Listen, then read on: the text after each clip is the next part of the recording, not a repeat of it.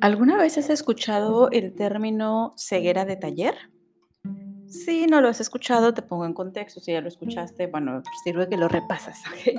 Eh, ceguera de taller es una, mm, podríamos decir, una visión sesgada que tenemos cuando nos acostumbramos a ver lo mismo día con día y entonces algo que pudiera no ser normal entra o lo catalogamos como algo normal, como algo cotidiano. Entonces se dice, cuando, vaya, cuando llegamos a ese punto, se dice que tenemos ceguera de taller porque podemos no darnos cuenta, no percatarnos de cosas que son posiblemente muy evidentes, que tendrían que cambiar, que tendrían que modificarse o eliminarse o mejorarse, pero dado que tú lo ves cotidianamente, lo ves como normal, no lo asumes como algo que tendría que o no estar ahí o mejorarse o cambiarse. Te pongo un ejemplo. Eh, hace unos años vivía en Ciudad de México. En Ciudad de México se tiene la costumbre, el hábito, bueno, me imagino todavía, no sé, tengo seis años que ya no vivo por allá, pero eh, prácticamente todas las personas que tienen un trabajo de oficina, hombres especialmente, tienen que ir con traje. Entonces, mi esposo tenía una silla del comedor que, era prácticamente su perchero.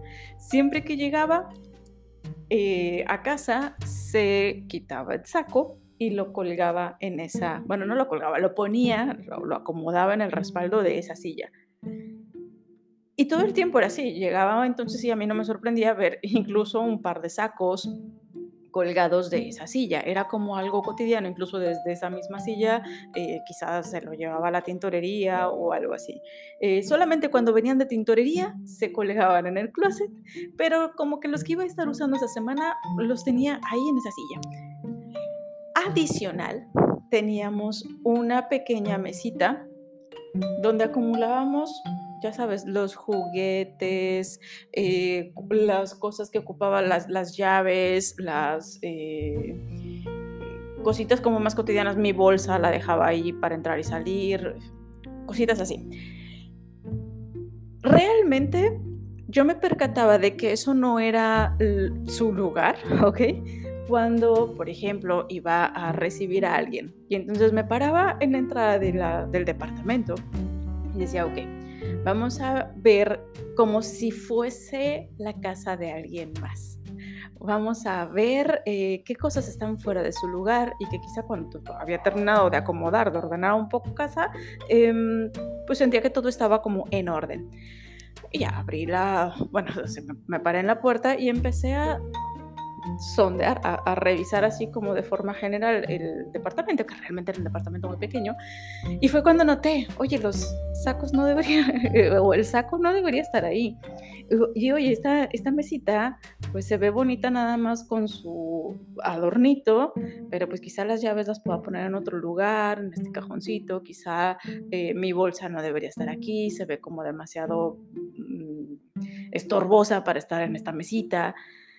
Y ya empezaba a acomodar esos pequeños detalles. ¿A qué voy con esto? En ocasiones estamos tan habituados a hacer algo, a dejar algo, ya sabes, no sé, que esto es una práctica que tenía ah, hace muchos años en uno de los departamentos donde estuve viviendo, compartiendo con algunos roomies, ahí precisamente en Ciudad de México. En el cuarto teníamos un sillón, esto lo compartía con una, con una chica que es actualmente una de mis mejores amigas, y ese sillón siempre estaba lleno de ropa, siempre. Era como, cualquier tipo de, de, ropa que fuéramos a utilizar en el día o lo que nos habíamos quitado, vaya los suéteres, cositas así, ahí estaban. Ese sillón no fungía como sillón, fungía casi casi como una extensión de closet. Eh, y para nosotros era un poco normal, aun cuando no fuese correcto. ¿Sí me sigues? En ocasiones en nuestra vida vamos aceptando cosas como normales porque estamos acostumbradas a ellas, pero no necesariamente son correctas o son las más adecuadas.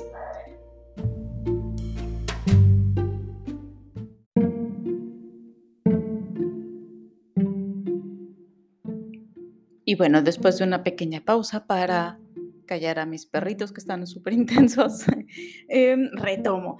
Esta, mm, este punto ciego que se empieza a generar debido a la, misma cotidianidad, al, estar eh, continuamente tomando las mismas decisiones, ejecutando lo mismo o habituándonos a cierto entorno, a cierto contexto, es lo que hace que en algún momento ni siquiera nos lleguemos a cuestionar si eso está bien o se podría estar mejorando. Simplemente lo asumimos como algo que está. ¿Ok? Por ejemplo, hace algunos años se asumía, y todavía creo que existe ese paradigma, de que un taller mecánico puede ser un desastre, tener así un cochinero, el almacén no se sabe ni qué tiene o qué no tiene, em, está todo, ya sabes, con el aceite derramado por todos lados, hay piezas por ahí regadas y por supuesto tienen que tener por ahí sus pósters de mujeres en bikini con una moto a un lado o la motocicleta o la mujer solita, no lo sé. Em, y ese era como el paradigma de un taller y casi casi entre más cochino esté y el señor tenga el jean de tal forma que cuando se agacha se le vea la rayita, entonces es un buen taller mecánico. Y después empezaron a surgir talleres súper ordenados. Talleres que venían eh, con una línea, evidentemente, de una marca que podría ser una marca alemana, una marca japonesa, vaya, principalmente derivados de, ciertas agencias okay, automovilísticas y que de ahí se migran a otro tipo de talleres que incluso se convierten ya en franquicias donde tienen todo súper ordenado, donde tienen los almacenes bien em, vaya, con toda su metodología eh, y estructura correcta, con cinco S bien aplicado, eh, con toda esa distribución, máximos, mínimos, etcétera, etcétera, todo un cuidado eh, maravilloso, donde tienen toda la precaución al momento de estar realizando los servicios, de tal forma que al término de cada uno de los servicios se mantenga limpio el espacio, el auto se mantenga limpio también y se brinde un servicio de excelencia. Este tipo de proyectos, de, talleres, cuando empiezan a surgir, pues evidentemente hace que otro tipo de em, talleres como más familiares, podríamos decir, que no vienen de alguna franquicia, de alguna cadena o de algo así, eh, pues genere que otras personas digan, oye, mira, si es posible tener un taller así. Oye, me estoy dando cuenta de todo lo que me está costando tener mi taller en estas condiciones tan, tan nefastas. Tengo un montón de dinero estancado en un almacén que ni siquiera sé exactamente qué es. Tengo un montón de chatarra que me está costando. Tengo un montón de suciedad y cochinero que para algunas personas puede ser aceptable, ¿ok? Y para otras personas puede ser eh, un elemento que hagan que no tomen la decisión de, de, asistirse con nosotros. Y estoy poniendo un ejemplo de un taller mecánico porque pudiera ser muy visible, pero esto mismo aplica para cualquier tipo de negocio. En ocasiones nos vamos por lo cotidiano, por lo común, por lo normal, entre comillas, y eso es el principal elemento que va a generar que no nos diferenciemos, que nos puede estar generando un costo importante porque ya sea que estemos perdiendo directamente o que estemos dejando de ganar por cuestiones mucho más simples que se pueden estar detonando, que se pueden estar gestionando para modificarse, como algo tan simple como mantener el espacio limpio, ¿estás de acuerdo? El tener precios visibles, quizás si tienes algún eh, establecimiento, el brindar, eh, no sé, tener algunos em, guiños o pequeños detalles en tu establecimiento que invite al cliente a generar alguna compra adicional o que puedas desarrollar algún tipo de programa que impulse la fidelidad de los clientes. No lo sé, hay N cantidad de alternativas que podrías estar dejando de ver solamente porque estás atrapado en lo rutinario, en lo que ves cotidianamente, en tu día a día. Y esto es normal. Y hay una forma muy simple de salir de ello. Bueno, dos podrían surgir. Uno, busca a alguien con ojos frescos que no esté habituado a tu propia rutina e invítalo a que te pueda dar una retroalimentación oye, ¿cómo ves esto? ¿Qué cambiarías? ¿Qué mejorarías? ¿Qué crees que podrían surgir o que se podría estar detonando o que se podría estar aprovechando de, de esto? ¿Vale? Y seguramente te puede estar dando muchas alternativas. No necesariamente las vas a aplicar todas, a menos que sea un experto a quien hayas contratado y no solamente tu vecino que vaya a darte una opinión. Em, pero si fuese tu vecino nada más que te va a dar una opinión, bueno, pon en una balanza y determina a ver si valdrá la pena, si o no, es algo que no había visto definitivamente, profundiza sobre ello, empieza a reflexionar, analizar y toma decisiones. Ahora que si vas a contratar a un experto, pues qué mejor. Es una eh, visión mucho más fresca que además tiene conocimiento sobre las mejores prácticas que pudieras estar implementando. Y la segunda alternativa, pues es que tú te pongas así como yo me puse de, a ver, vamos a ver esta casa como si fuera a verla por primera vez, qué cosas están fuera de su lugar. Eh, bueno, pues igualito, intenta observar y abrirte a nuevas posibilidades.